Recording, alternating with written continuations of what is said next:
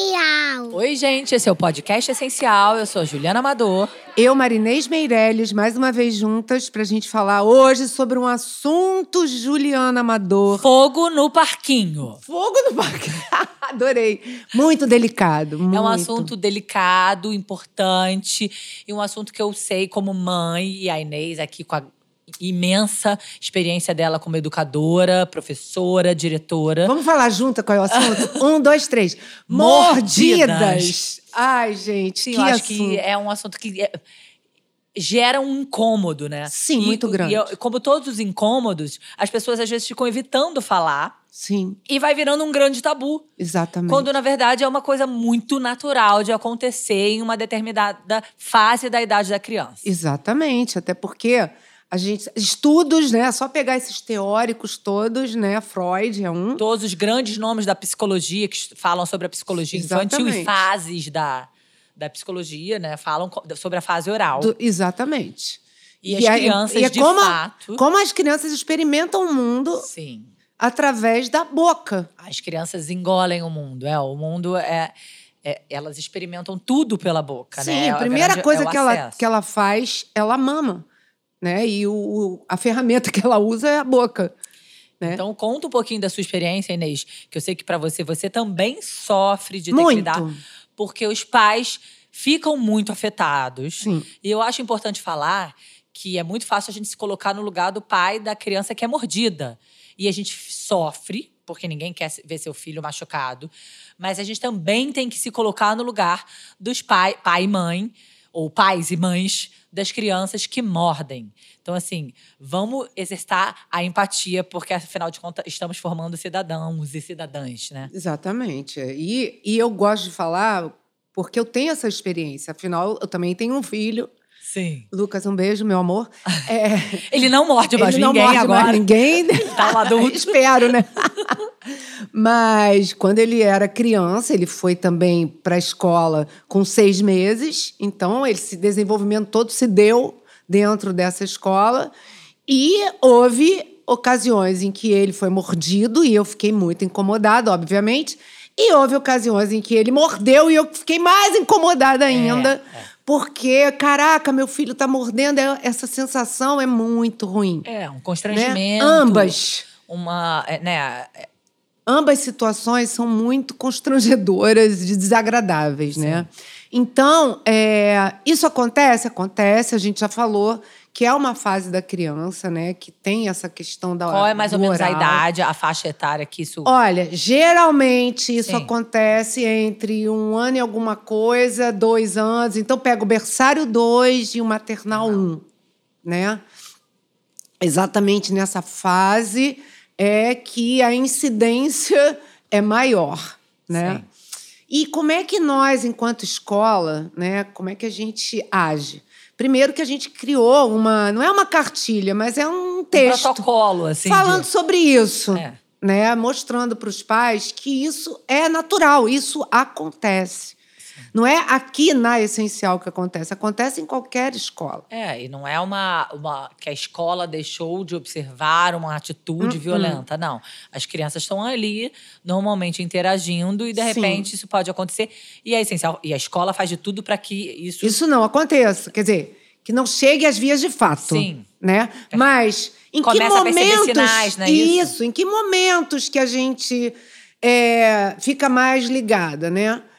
Isso acontece é, ou é uma forma que ele pode ter de carinho, porque eu lembro que alguns pais às vezes eles veem aquela fofura da criança, aquela perninha, aquele pezinho gostosinho, e elas ficam, ai, vou dar uma mordida, sabe?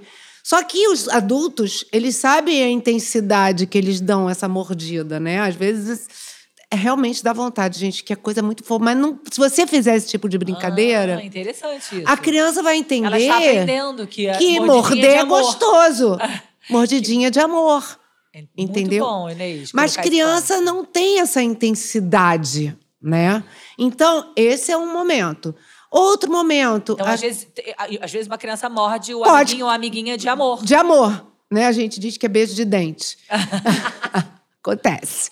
É, ou um momento em que a criança está irritada, porque às vezes ela está irritada, realmente, ela está com soninho. Cansada, frustrada. Sabe? Isso. Então, é a forma que ela tem de manifestar é, esse sentimento, né? Isso que ela está sentindo. Ou numa disputa, às vezes acontece. Sim. Né? Geralmente, a, a maior possibilidade é quando isso acontece. Quando alguém está com um brinquedo, você pode ter 500 iguais à sua disposição, mas a criança quer aquele que está na mão do seu melhor amigo. Sim. E aquele seu melhor amigo que se ama de paixão, que você vai lá e nhact, Nhaque. dá aquela mordidinha, entendeu? Então, é, é- acontece, né? E essa cartilha é basicamente para você acalmar os ânimos. É, a gente coloca famílias? aqui como que nós aqui na escola procedemos. Como que a gente age? O que, que a gente faz aqui? Primeiro, para evitar este momento, é, a gente está com 500 olhos o tempo todo. Sim, É possível de, das crianças driblarem a gente? Sim. claro. Né? A gente que é pai e mãe sabe que às vezes em um segundo Sim. tudo pode mudar. É, então a gente tem, a gente chama de anjo da guarda, né? Que a gente já tem mais ou menos ideia.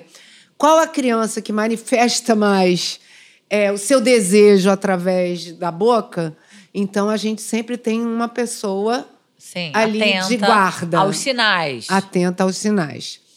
É, a gente também tem um projeto, né, que a gente diz que tem um, um bonequinho ou um tubarão que a gente cria uma história, né, porque o tubarão tem aqueles dentes afiadérrimos, Aham. né, e a gente cria uma história de um tubarão que não morde, né. Então a gente tenta através do lúdico mostrar para eles que a mordida não é legal, sabe? Que a mordida machuca. Exatamente. Então a gente segue nesse projeto e tem dado certo, tá? Isso realmente dá certo.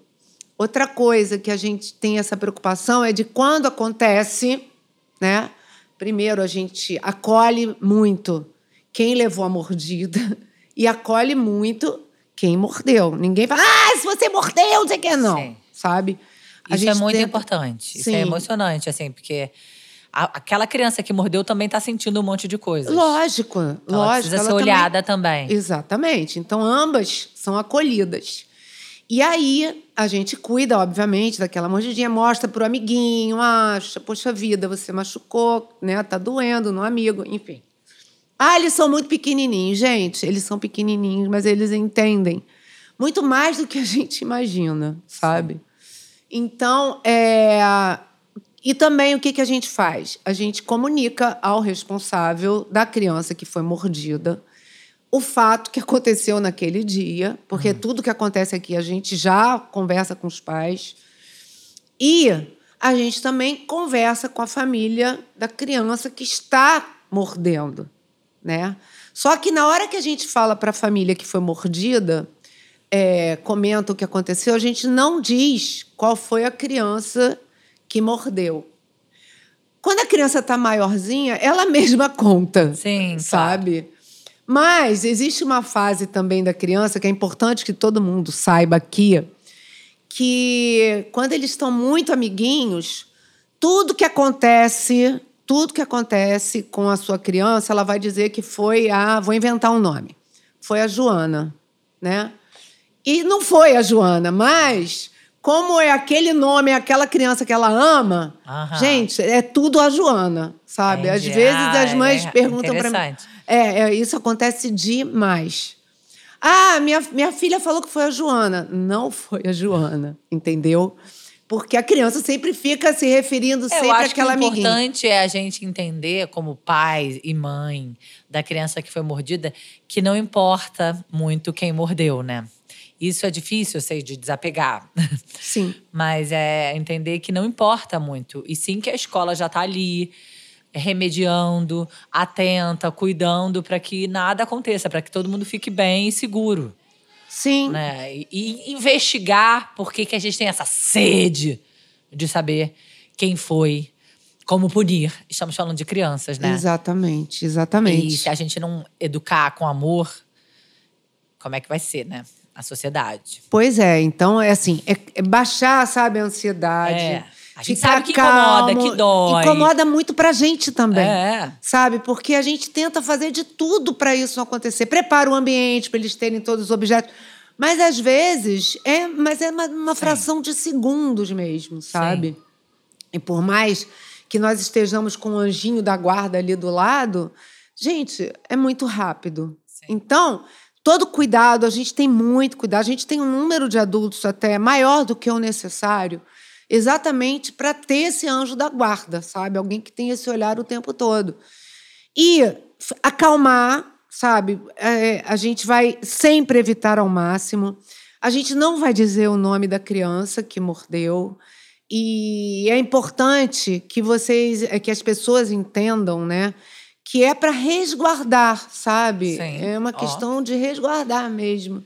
É aquela coisa, né? É, imagina se a sua filha ou seu filho fosse a criança que mordeu. Você gostaria que ele fosse exposto, exposta, essa criança? Não, eu acho que não, né? Não, né? Então, é um grande exercício de se colocar no lugar do outro desde sempre. E é importante que as pessoas saibam que a gente fala com as duas famílias. Sim. E pede ajuda. Por favor, help me. A gente está precisando de ajuda. Vamos conversar mais. E, e vai conversando. A gente conversa muito, sabe, com as crianças. E, enfim, é, esse é o nosso trabalho, sabe? É, é uma coisa que acontece naturalmente? Acontece. A gente só pede que as pessoas realmente tenham essa empatia e calma entendam que em, em algum momento seu filho pode ser mordido, mas também pode morder, né? E a gente tenta evitar isso o tempo todo. Sim. É isso. É isso. Você tem alguma coisa aí da sua. Da Então, sua, do eu- seu texto que você acha importante falar? Eu- não, eu acho acho importante falou. que as pessoas busquem, pesquisem. Freud fala sobre esse desenvolvimento, né? Sobre esse, Tem essa fase coisa nas oral. nossas redes sobre isso da Essencial?